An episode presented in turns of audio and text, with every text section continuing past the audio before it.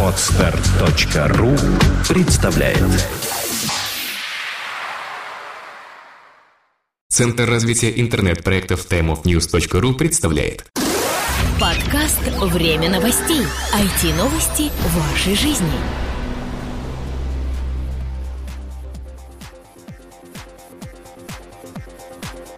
Здравствуйте, вы слушаете 132 выпуск нашего новостного подкаста, посвященному глобальной сети интернет и Рунету в частности, а также событиям, которые проходят рядом с ними. Нас зовут Влад Филатов и Сергей Болесов.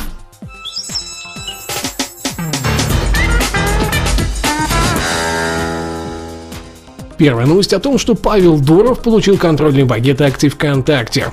А, в официальном пресс-релизе Mail.ru Group, который появился на прошлой неделе, говорится о передаче доверенности на голосование пакетом акций компании VK.com Ltd. Напомним, что об этом объединении акций двух крупных игроков российского интернет-рынка стало известно в апреле, когда основной акционер Mail.ru Алишер Усманов рассказал, что сторонам удалось прийти к взаимовыгодному решению.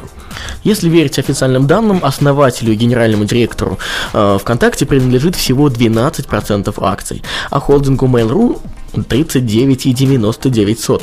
Таким образом, после получения доверенности на голосование, Павел Дуров получил возможность распоряжаться контрольным пакетом акций, который чуть больше, чем 50%. Отмечается, что у компании есть ряд общих целей и задач, которые необходимо решать совместно. И несмотря на различные недопонимания, стороны остаются независимыми в управлении и э, будут сотрудничать вза- взаимовыгодно, как только можно. Ну, будем надеяться, что ВКонтакте наконец-то сделает редизайн своих страниц, пойдет в сторону того, что мы сейчас видим у западных аналогов в виде Facebook и, естественно, Google+. Даже Google Plus обновился, хотя ну, он-то запущен явно позже, чем э, тут же ВКонтакте.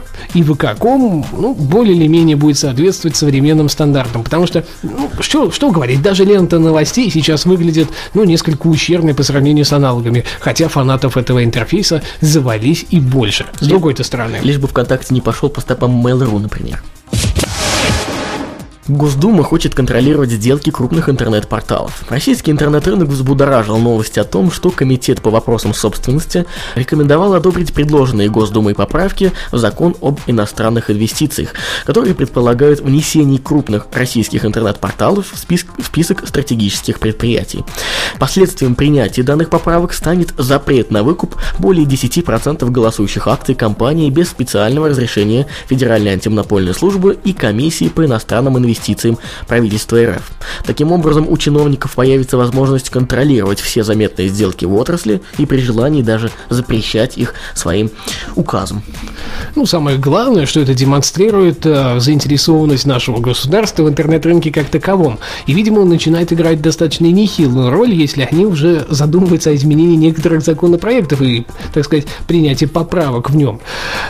Со стороны, конечно, интернет-компаний это абсолютно невыгодная штука, потому что вливания со стороны западного рынка, ну, фактически не будет никакого. А, как мы знаем, рынок у нас в России таков, что денег на нем на самом деле не очень немного. И копошиться в, собственном, в собственной валюте не так интересно, чем брать ее, например, у западных коллег. Для информации наших слушателей давай отметим, э, что же, по мнению депутатов, да, является крупным интернет-ресурсом. Это портал посещаемостью не менее 20 миллионов посетителей в месяц. Э, несмотря на то, что э, Госдума говорит пока только о социально значимых сайтах, под которыми можно подразумевать файлообменники, почтовые и справочные сервисы, все-таки эксперты полагают, что при желании, как это обычно бывает, под это определение можно подогнать что угодно. Ну, например, та же Mail.ru Group должна сейчас задуматься и немножко, так начать бояться этого законопроекта и кричать во все горло, чтобы ничего подобного не было. Они подпадают под это понятие, как никто другой. Именно. 3,5 миллиарда долларов привлекли российские интернет-стартапы за два года. Именно такая сумма инвестиций, по данным исследованиям Fastline Ventures, российские интернет-стартапы привлекли за последние два года. По сравнению с 2010 годом, в прошлом 2011 стартаперы смогли увеличить общую сумму всех инвестиций в отрасль почти на миллиард долларов. А, об этом сообщает РБК Дели. Вот, кстати говоря, абсолютно дополнение к прошлой новости. Э, Все-таки тут вот видишь, стартапы получают инвестиции. Ну, а вдруг... них и живут. Да, а вдруг этот э, стартап будет э, признан э, интересным государством и будет таким народным достоянием по версии ФАС. Фиг вам называется. Несмотря на то, что, по словам экспертов, отечественный интернет-рынок остается все-таки достаточно непрозрачным, количество сделок в период с 2010 по 2011 год увеличилось более чем в 3,5 раза и составило 213. В исследовании Fastlane Ventures была использована только открытая информация. Специалисты проанализировали порядка 270 сделок, о которых были известны дата, инвестор и объем финансирования. В то же время они говорят, что есть около 100-150 пассивных инвестиций, которых они знают из личных разговоров там с какими-то бизнес-ангелами и закрытых непубличных фондов, о которых информация полностью закрыта, и, соответственно, они не могут э, внедрять ее в свое исследование.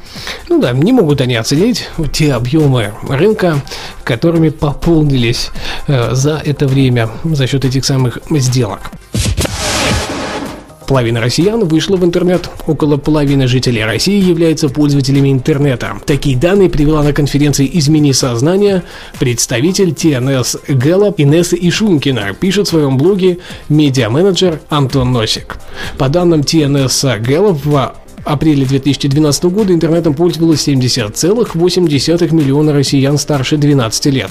В начале года Росстат насчитал в стране свыше 143 миллионов жителей. Среди совершеннолетних граждан аудиторию сети охватывает 64 миллиона человек, две трети из них проживают в городах с населением более 100 тысяч человек. Темпы прироста интернет-аудитории в России находятся на отметке 27% в год.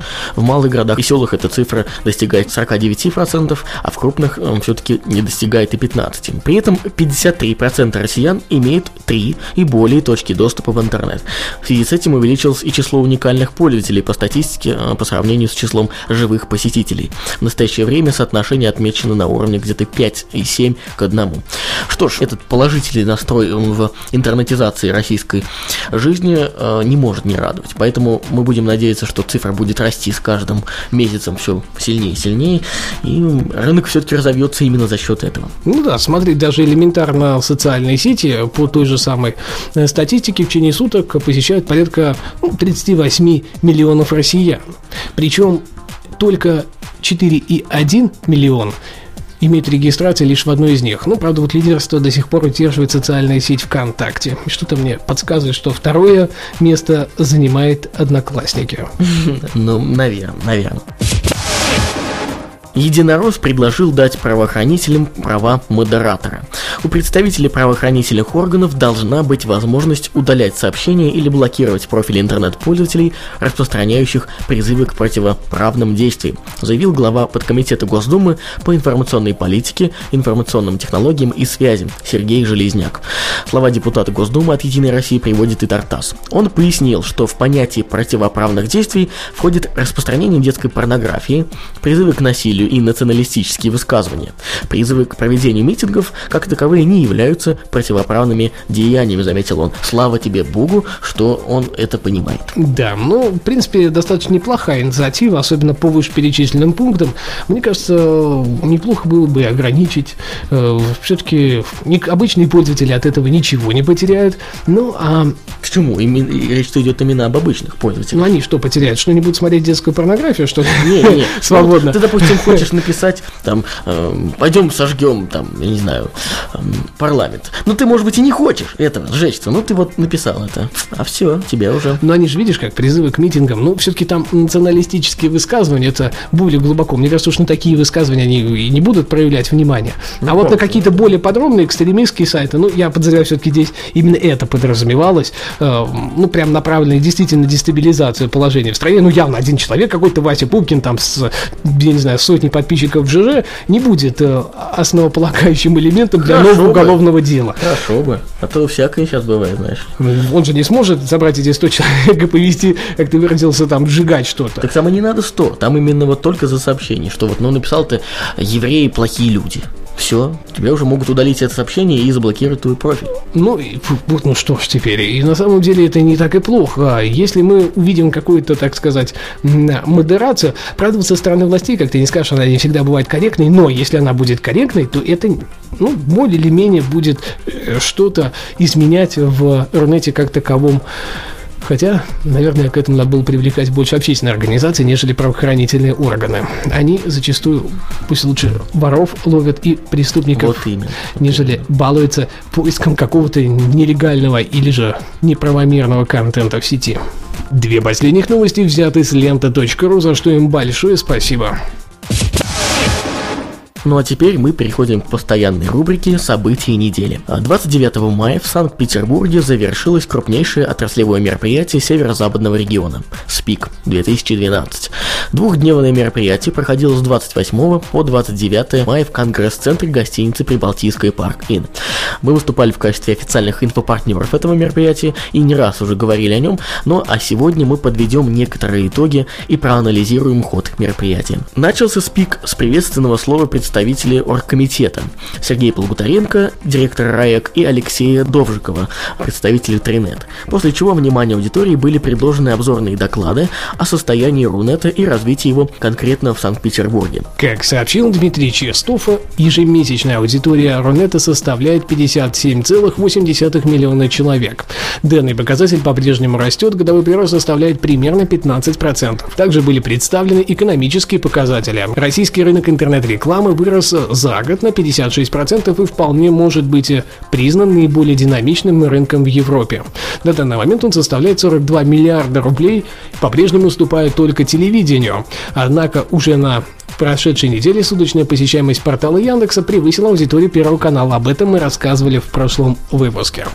По оценкам экспертов, проект общий объем интернет-рынка в России по итогам 2011 года составил 750-850 миллиардов рублей, или в среднем 1,5% от ВВП. Показатель ВВП составляет примерно 54 триллиона рублей. При этом две трети из них приходится на зрелые рынки, такие как рынок интернет-рекламы, веб-разработки, поисковой оптимизации, электронной торговли и платежей. А также три занимают молодые сегменты – мобильные приложения, облачные сервисы, социальные сети, продажи цифрового контента и так далее. После открытия конференции участники смогли присоединиться к панельным дискуссиям, круглым столам и мастер-классам от ведущих отраслевых экспертов. Темами секции первого дня стали интернет-реклама, технологии разработки эффективного интернет-магазина, создание и поддержка деловой репутации в сети и так далее. Второй день конференции получился не менее насыщенным. Обсуждались и электронная коммерция, и веб-дизайн, и мобильные технологии приложения, и многое-многое другое. За два дня работы в мероприятии приняло участие более двух с половиной тысяч человек, и около 10 тысяч наблюдало за ходом СПИК 2012 в онлайн-режиме. Помимо конференционной программы, в Конгресс-центре Прибалтийской проходила и двухдневная выставка интернет-компаний, где специалисты компаний-экспонентов проводили, как мы уже говорили не раз, мини-консультации по представленным продуктам, а также различные конкурсы, викторины и розыгрыши призов.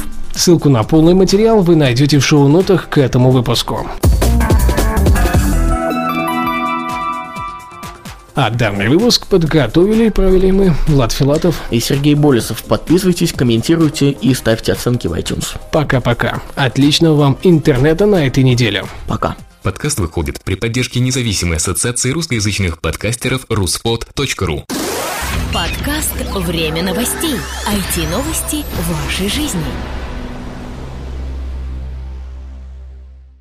Скачать другие выпуски подкаста вы можете на podster.ru